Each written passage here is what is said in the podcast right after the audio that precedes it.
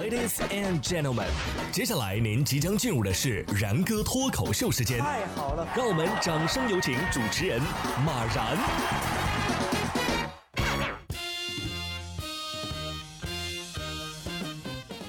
然哥说新闻，新闻脱口秀，各位听众大家好，我是然哥。昨天的节目才说了啊，每到周一的时候呢，都有一种不想上班的感觉啊。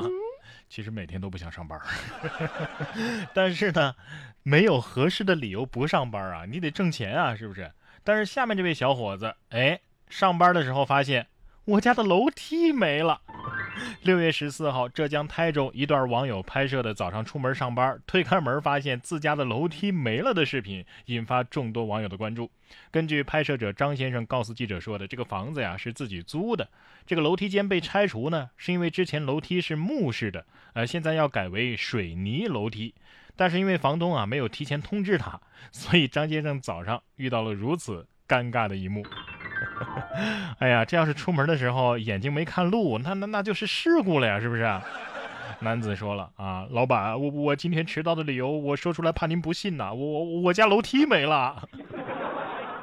不过从另外一个角度来想的话，这哥们儿的叫啊也是挺大的，拆楼梯，前天晚上拆的吧？啊，这么大动静你感觉不到啊啊？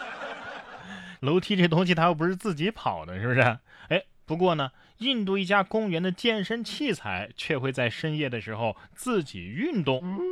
俄媒十三号报道，印度北方邦占西市的一个公园内的健身器材啊，被拍到在深夜里自己运动啊，就好像上面有人在锻炼一样。警察调查之后认为呢，哎，可能是健身器材被涂了过量的润滑剂所导致的。他们现在正在寻找幕后黑手。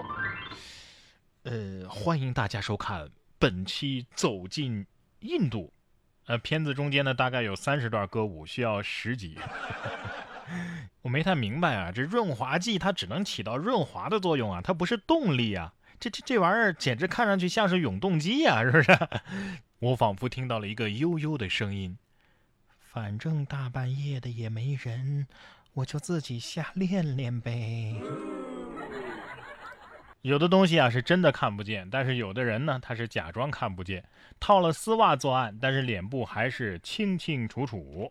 为了掩人耳目，温州乐清的一名男子啊手上套了一双肉色丝袜，潜入居民家中盗窃，自以为是神不知鬼不觉，其实他好几次啊几乎将整张脸都凑到了摄像头前，你就差对着摄像头说：“看清楚点啊，就是我这张脸。”不是你为什么套手上呢？是因为头太大套不进去吗？啊，你直接戴个口罩效果不是更好吗？下面这位美国的男子啊，也是一样的掩耳盗铃，说美国加州一男子用衣服蒙住脸偷邻居的包裹，这衣服蒙脸也看得清吗？六月二号，美国加州的一名男子遛狗回来之后啊，用 T 恤蒙住脸偷走了邻居的包裹。视频显示，这名穿着蓝色 T 恤的男子牵着狗散步回来，路过邻居家门口的时候，看到了地上的包裹。于是呢，已经走过去的男子又把 T 恤拉高蒙住脸，之后又返回来拿走了邻居的包裹。如此掩耳盗铃的行为，被摄像头是清清楚楚地记录了下来呀！这狗都想说了：“兄弟，你你把我这狗头也挡一下嘛！你你你别只顾着自己啊啊！”这就像什么呢？玩躲猫猫的时候，你把自己眼睛一闭啊，就以为自己已经躲起来了。很多时候我们骗自己可以，但是出去骗人那就不对了。因为走上社会，你要遵守一个社会规则。你看，六月十一号，哈尔滨就有一位老人上公交车的时候呢，不扫乘车码，为了乘客的安全和相关的规定，司机就拒绝开门。然后这位老人啊，就把着车门阻止车辆行驶，并且踩着车轮胎。翻滚进了车厢内，随后司机报了警，民警将老人带走处理。这段视频啊，可以配个音：他来了，他来了，他趴着窗户进来了。